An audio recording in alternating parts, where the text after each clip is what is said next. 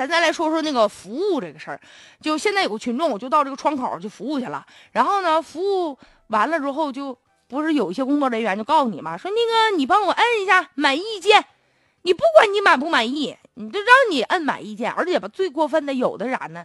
满意、非常满意和不满意，不满意呢不好使啊，你只能摁满意。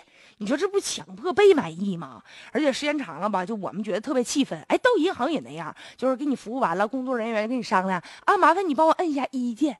我凭啥给你摁一键呢？一看一键就满意。你要真服务的好，我们也愿意，对吧？对你做出个正确的评价。但现在有的时候不这样，就强迫你，要求你被逼无奈。像那种就根本连不满意键没都没有的，所以这样的一种评价体系吧，就没有意义了。